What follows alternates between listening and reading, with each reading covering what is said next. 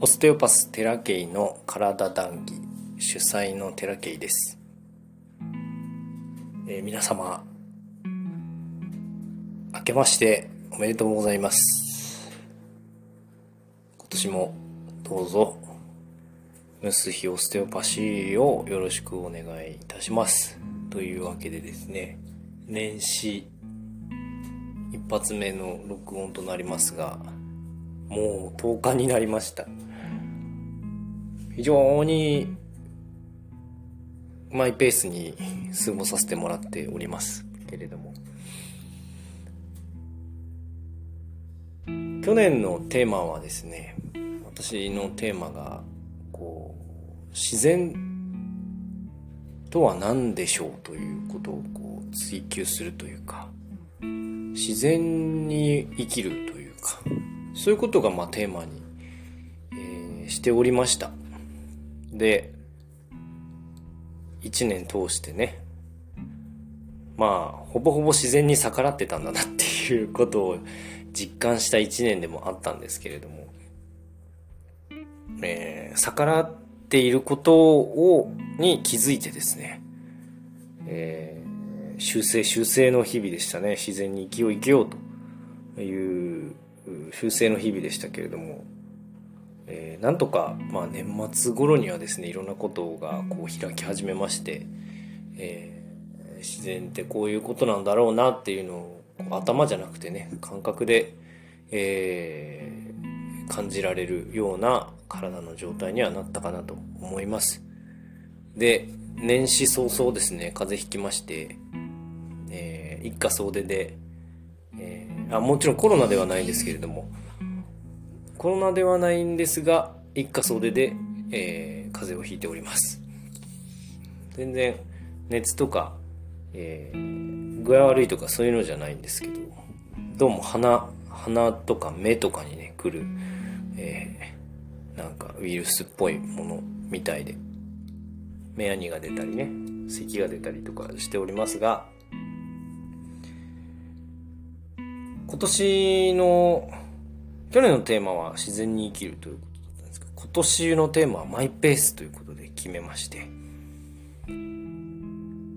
もう去年すでにこう自然という流れの中でね、こうマイペースってどこなのかなっていうのをよくよくこう見る一年でもありましたけれども、その見て、この自分のペースっていうのがなんとなく今のペースっていうのがね、なんとなくこう掴んできたので、その掴んだものをですね、えー、この一年でこう、そのスピードをこう維持していくというか、そんな一年にしたいなと思っております。で、まあ、ある本にはですね、時期的には私は健康管理の年ということで、常に、えー、去年ぐらいから健康には気を使っております。健康には、もう食事がうんぬんとかそういう話ではなくて、その、なんか変だなと思ったら顧みるようにしております。特に私はえっ、ー、と心がね、えー、おかしくなりやすいのでやっぱり心がおかしくなってくるとこう同じ現象でもネガティブに捉えてしまったりとかっていうことが多くなってくるんですよね。なので、えーとそうなった時には運動を取り入れてで一旦ニュートラルに戻すというかそういうことを常に心がけておりますけれどもそのニュートラルに戻した中で自分のペースっていうのがあってそのペースをこう保っていく早い時もあれば遅い時もあるしだけどせかされたりとかこう足引っ張られたりとかっていうことがね、えー、外部から起きてくるわけじゃないですか。なんかそういうことを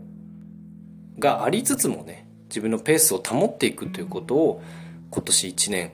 やっていきたいなというふうに思っております。で最近の自分の変化なんですけど自分のというかもしかしたら全体の変化なのかもしれないけどなんとなく今までね、えー、惰性で例えばテレビ見たりとか惰性で YouTube 見たりとか惰性で SNS をこう流し見たりとかっていうことをちょこちょこやってしまっておりますけれども最近になってさらにそういうこう情報収集の欲みたいなものがまた減りまた一つ減りまして、えー、かなりこう絞られる。必要なもの以外はいらないみたいな風になっちゃってて。余計な買い物もないし余計な食べ物も食べないくなって非常になんかこうぼーっとする時間が増えました。その分ぼーっとする時間が増えた分なぜかえーと、なぜかと言いますかアイデアがどんどん出てくるんですね。特に施術に関することばっかりですけどこういろんなアイデアが出てきてそれをこう形にしていくもしくは、えー、試していく実験していくそんな日々が続いております。なのでねあのあまり発信することがないんです。わざわざ見つけようとしてないというかその分こう施術の方にね力が注げるようになってるなっていうのをすごい感じますしえー、っとおかげさまでね、えー、自分なりにこうクライアントさんにやれることを提供してね。で自分があこれはいいなって思ったらえー、それとこう共鳴してくれるかのようにいいというお言葉をいただいたりだとかっていうことが増えてきたなというふうに思いますし何か自分の中でこう変化が起こってるなっていうのを最近はよく感じます。僕はも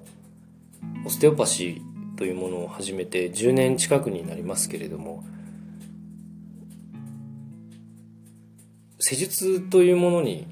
確信を持ったことって正直数年前までなかったんですね。それくらいこうは外側からねできる人間だというふうに言われたりとかはします。施術があのできてると。でえっと何か、えー、結果が出てるということを外側から教えてもらったりとか、えー感想をいただいたりとかっていうことはちょこちょこあったんですけど、やはり納得がいかない。自分の中で納得がいかないんです。今でも納得いかないことばかり。えー、なんでこうなんだろうなんでこうじゃないんだろう思ったようにいかないというか。だけど、あの、施術に対しての、えー、リアクションといいますか、は、良好なものが多いんですね。もっといける、もっといけるって僕は思ってるんですけど。でこれからもその探求はね、ずっと続けていきますし、やはり大事なのは、えー、クライアントさんがどこまで結果に満足してくれるかっていうことなのでそこをねひたすら追求していく日々をやらせてもらってる非常にありがたい、えー、時間をね、いただいております。そこまで忙しくはしてないですけれども、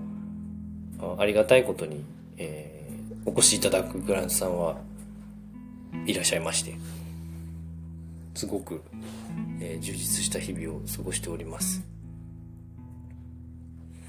人間の体ってこうオステオパシーのこと調べれば調べるほど人間の体って車みたいなもんなんですよね。車って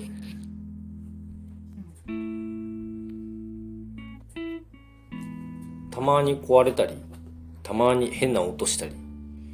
で長く使ってるとガタが来て急に動かなくなったり。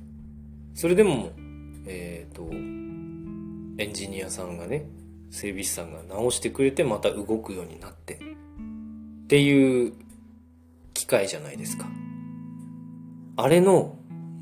もっと複雑な、もっと、こう精密な機械っていうのが人間なんだなっていうことをステオパシーを勉強しててよくわかるしやはり、えー、創始者のね、えー、アンドリュー・テイラー・スティール先生っていうのはそのエンジニアとしての、え、人間をこう調整するということをやってきたドクターですのでその文献とかを見るとこうエンジニアの機械関係の用語みたいなのも出てくるんですね。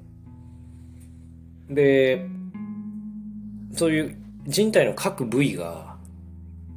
こう車というものを構成している各部品のように、え、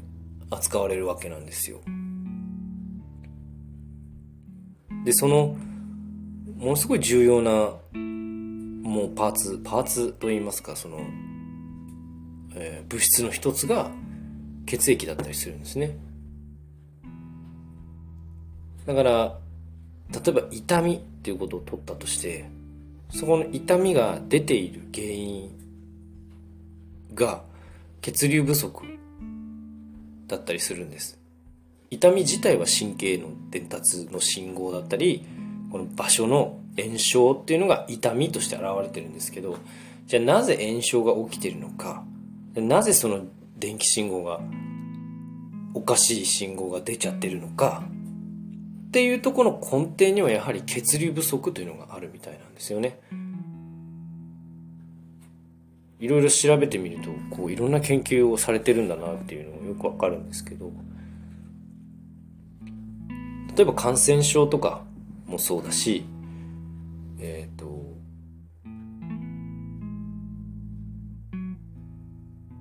免疫関係のね臓器っていうのがありますけれどもそこに血流がいってない。何かしら膜組織なり、えー、骨構造がね歪んでしまってねじれてしまってずれてしまって毛細血管からそこの各ある部位すごく細かい部位に血流がいかないことによってですね、えー、免疫応答が失敗してしまったりとかうまく感染というものに体が対応できない化学物質が、えー、出せないっていう状態になっているからその骨構造というものを元に戻して血流というものを戻して臓器に、えー、血流がいって悪い血液を戻すということができるように調整をしましょうというのがオステオパシーなんですね。オステオンっていうのは骨っていう意味があって、オステパス、パス、パス、パトス、パソスっていうのはなんか、えー、病気とか、こう、苦悩とかって、えー、表現している文献も、文献というか訳がありますけどね。とにかく骨っていうものが、あずれることが最初の発見なわけですよ。こうこう骨っていうのがずれるこう軸みたいなのがずれたことによってそこに血流がいかなくなってで血流がいかなくなってこう、えー、ダムみたいにせき止められてしまった先の臓器っていうのが機能不全を起こす先の神経とか先の、うん、筋肉みたいなのが機能不全になって、そしてそこがダメージに変わってしまうと。だからそこにちゃんと血流を送れるようにすれば、病気っていうのはいなくなるよっていうのがオステオパシーの考え方なんですね。そこのなんかこうベースになってることっていうのはやはりずらしちゃいけないなと思いながらもね調べていけばいくほど人間の肉体ってものすごくえー、機械なんだな。全部備えてる。すべての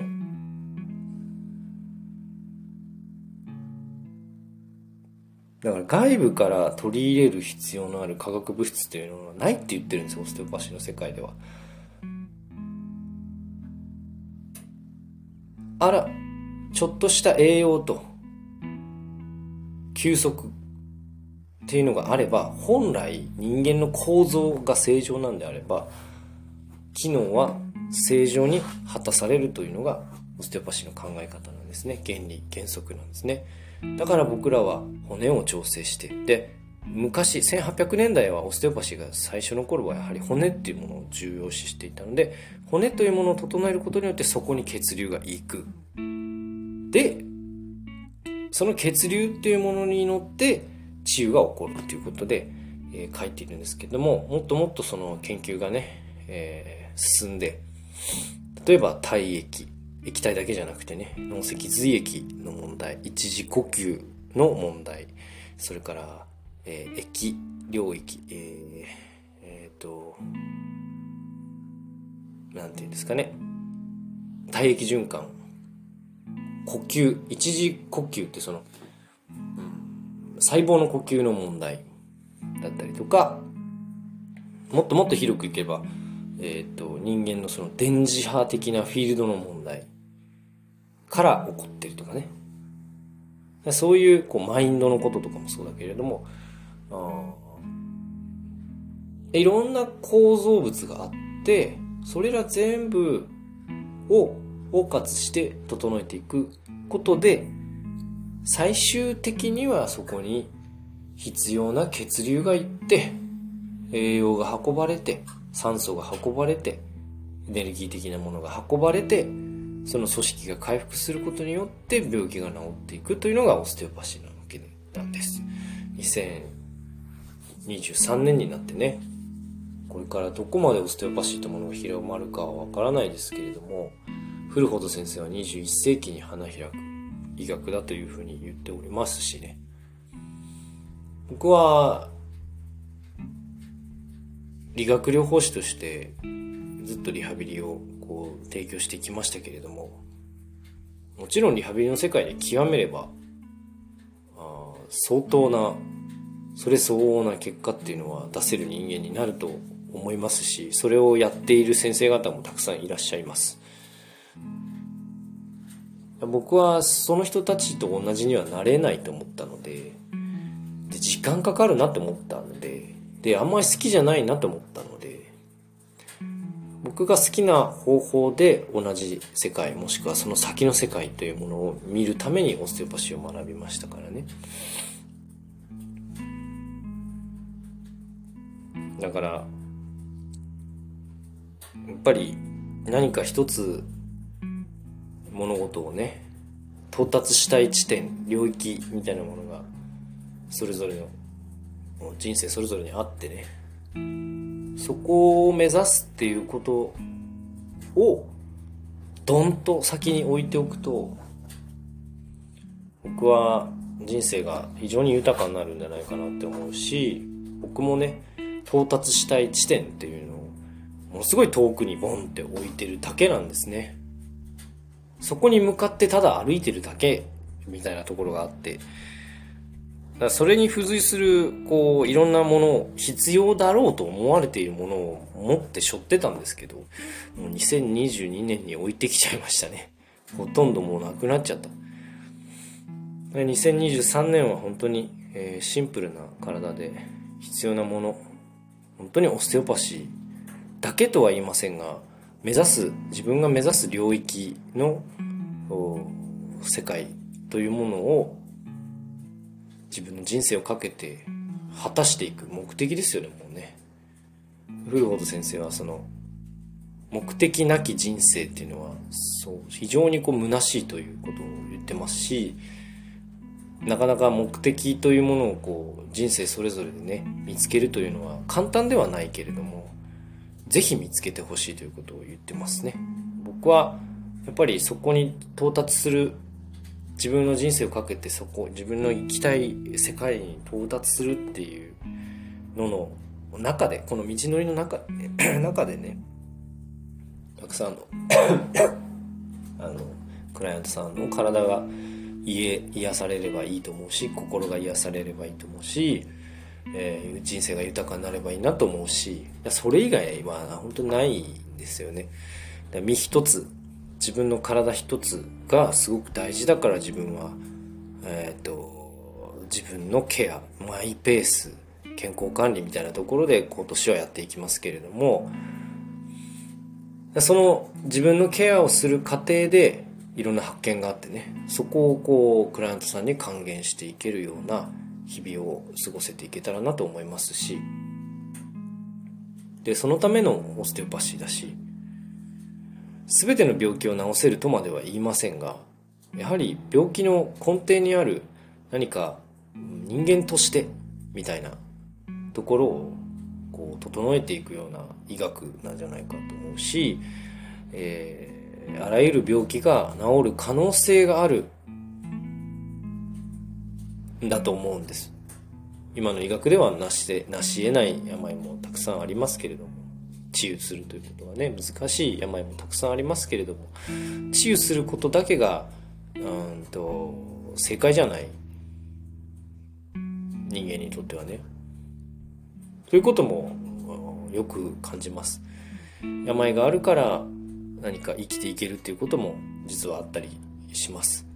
だからそれ全部は全部悪いものではないので必要なものは持ってね不要なものは捨てて、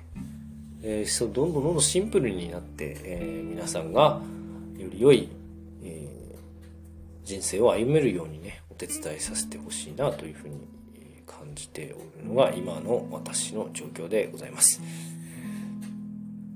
完全に私もこれ一人でベラベラ喋ってますけどね。こんな感じでたまにこうポコッとこう配信して、えー、長めにお話をするスタイルになるとは思いますが、そんな頻繁に更新はきっと今年はしないと思います。マイペースにマイペースに、えー、何が重要かっていうことをね、えー、念頭に置きながら、え生きていく年になると思いますが、こうマイペースに続けていきますから必ず、え途中でやめるってことはしません。配信できる時には配信して、必要な時には出して、そうじゃない時には、えー、黙々とね、えー、クライアントさんと向き合っていく、人間の体、心、魂と向き合っていくということを、日々やっていっております。そんなとこかな、2023年一発目。あの、本当にありがたい日々を過ごしてます。もっともっとこれからね、自分がやれることっていうのは少しずつ増えてくるのではないかと思うし、今年が終わった頃に自分がどこまで成長してるかっていうのはもう未知数ですね。どんなことになってるか本当にわからない。ただ、このペースっていうのがね、崩れないようにしていけば、いいとこ行くんじゃないかなっていうのがなんとなく思ってます。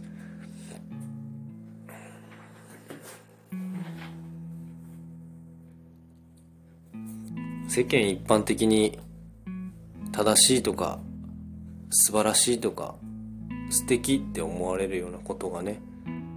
個人個人に当てはまるとは限らないわけですよ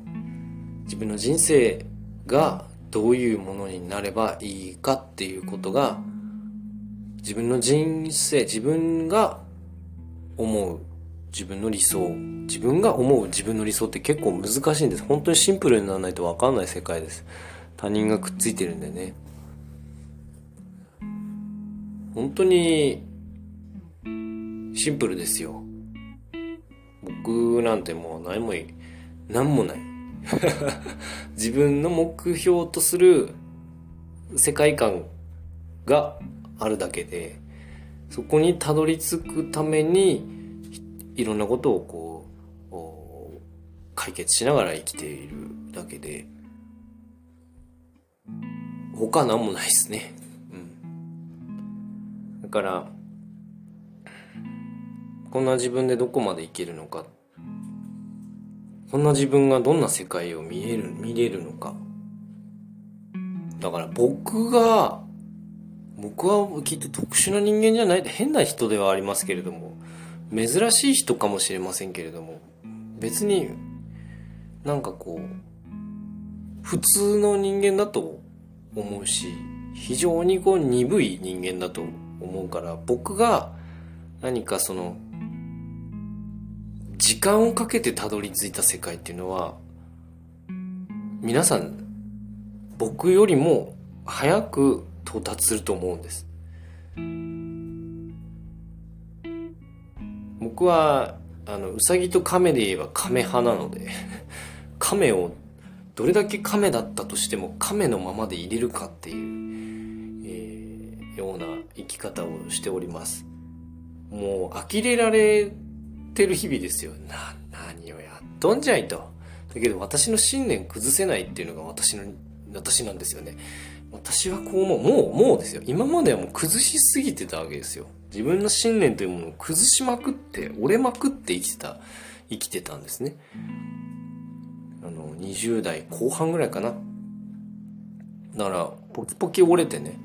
結局自分がなくなっちゃったみたいな感じで私はもう力尽きてたんですよ。だけどそれがだんだんだんだん回復していったら今度えー、っと折れなくな折れなくなったっていうか折らなくなったっていうか自分をね。ポキポキ折らなくなりましたね。で折らなくても折り合いはつくんだなっていうことも分かったしで折らないとですね呆れて去ってく人いっぱいいるんですね。こいつ強情だなっつって呆れて去ってく人いっぱいいてでも僕別にそれでいいんでなんかこう目の前に自分にこう面と向かって向き合ってくれる人に対しては全力ですよ。だけどなんかこう横目で見てるっていうかそういう人たちに関してはあの自分はもう折れないので折れないから多分いや変わんねえやこいつって言って いなくなると思うんですよねみんな。自分の信念っていうのがあってそこの信念に言葉では表せられないけど自分の信念っていうのがあってその信念をうんと突き通していく日々になってますね今ね。うん、その突き通していった先にもしかしたら、えー、とその信念を折らなきゃいけない時期も来るかもしれませんがその時が来たらおなんか頑張って折ったらいいわけで違ったんだなっつって。でもそうじゃないんだったら、あの、貫き通していいんじゃないかなって思うんですね。で、あの、何が最終的に今現在理想じゃなかったとしても最終的にその理想を自分の形に到達すればいいのでなんかそこが自分の中で焦りにつながってたんだなっていうのもすごい感じましたね。早く到達したいと。だけどどう頑張ったってどうもがいたってそこにたどり着くには時間っていうものが必要なんですよね。瞬間的にそこにたどり着くってことは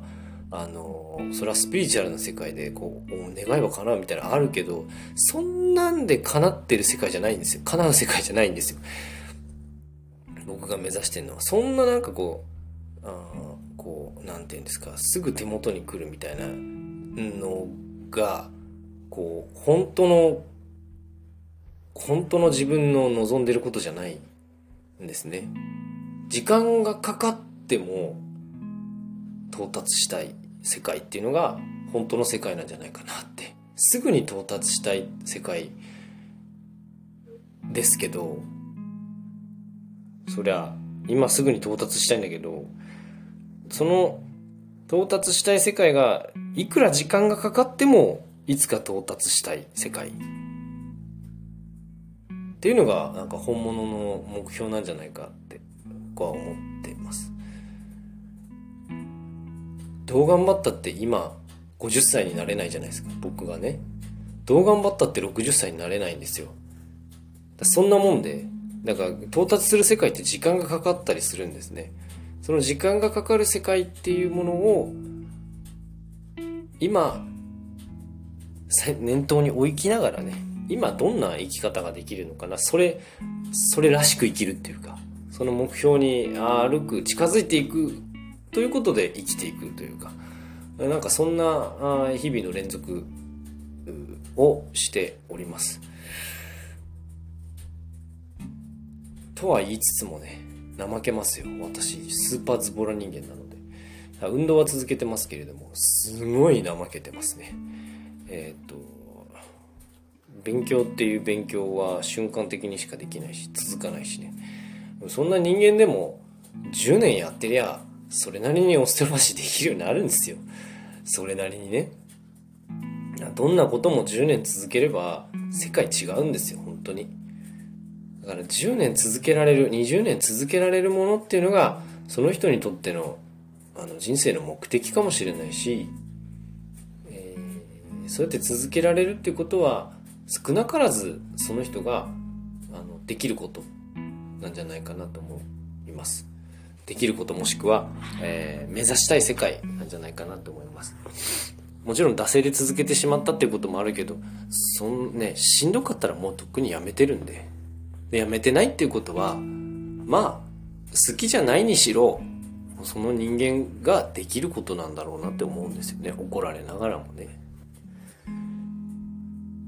なんでそんな感じでねえー、と僕は、えー、マイペースに、えー、これからも続けていきます、えー、オステオパシーもあの何か焦ることってもうないと思います。感覚的に頭でどうっていう話じゃない。言葉でどうっていう話じゃなくて。まあなりたい世界。そら結果出したいですよ。もっともっとねいろんな人を治したいし。けどなんていうか治るってに治すわけじゃないからねこっちが。そこに乗せてあげることをあとはもう自然がやってくれるっていうとこまで、え調整できる人間でありたいなと思っておりますが。それをね、えー、どこまでこの人生かけてたどり着けるか登れるか山にね登っていけるかそんなことをこう考える日々であります。もう30分も話してるねちょっと長すぎだね。はい。そんなこんなで、えー、皆さんもね1年の抱負1年の目標1年のテーマもそうですけれどもその人生ね20年30年40年死ぬ前にこれだけは到達したいという世界観がもしあるんであればそれがきっと人生の目的になると思います。でそこを達成しようと努力していく、えー、道のりがですね人生を豊かにしていくんであろうというふうに思いますので、えー、改めてね、えー、自分を見つめ直してほしいなと思います。私ももしかしたら他にあるかもしれないからね、え探しますけれども。とにかく今はオステオパシーの世界というものをもっと知りたい、えー、自分がどこまでできるんだろう。自分の中にどどんなものがあるんだろうっていうね。どんな世界を表現できるんだろうっていうそんな楽しい日々を過ごしておりますが、えー、基本ぼーっとしてます。基本ぼーっとぼーっと生きてぼーっと生きてますねぼーっと生きてんじゃねえよっていう番組があの近頃流行った時期もありましたけれども、えー、ぼーっと生きていいと思います、僕は。ぼーっと生きていいと思うし、のほほんと生きていいと思うし、あの、そんなに深刻に考える必要はないんじゃないかなって最近はよく思います。深刻に考えてきたからこそね、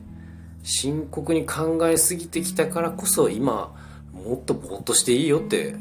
えー、よく言えたなって思います、自分もね。なので、えー、っと、しんどい時もあります けれども、僕みたいに風邪ひいてしまうこともありますけれども、えー、自然の流れっていうのはね、あの僕は完璧だと思うのでね、その完璧な自然の流れにひょいひょいっと乗っかって、うまいこと、えー、美味しい水飲んで、美味しい食べ物食べて 生きていければいいんじゃないかなって。適当。適当だけど本当に適当に生きていいと思ってます。はい。すごく真面目に生きてきたからね私は。真面目が悪いと思ってないんですけど。年は本当にマイペースに生きていこうと思っているのでまあマイペースになったら本当に適当ですよ僕。すげえ適当。ただ施術はしっかりします。本当に。あのクライアントさんに、えー、ご迷惑をかけないようには生きてます。クライアントさんと同僚とかね、えー、同じ仕事をする人には、えー、迷惑をかけないように生きてますが、えー、ほんその他は基本適当に生きてると思ってください。ふらふらっと生きてると思ってください。はい。そんなこんなで、今日の談義は長。でもこんな感じでいいのかな？なんか、いいかも。はい。ここまでです。ご視聴ありがとうございました。またね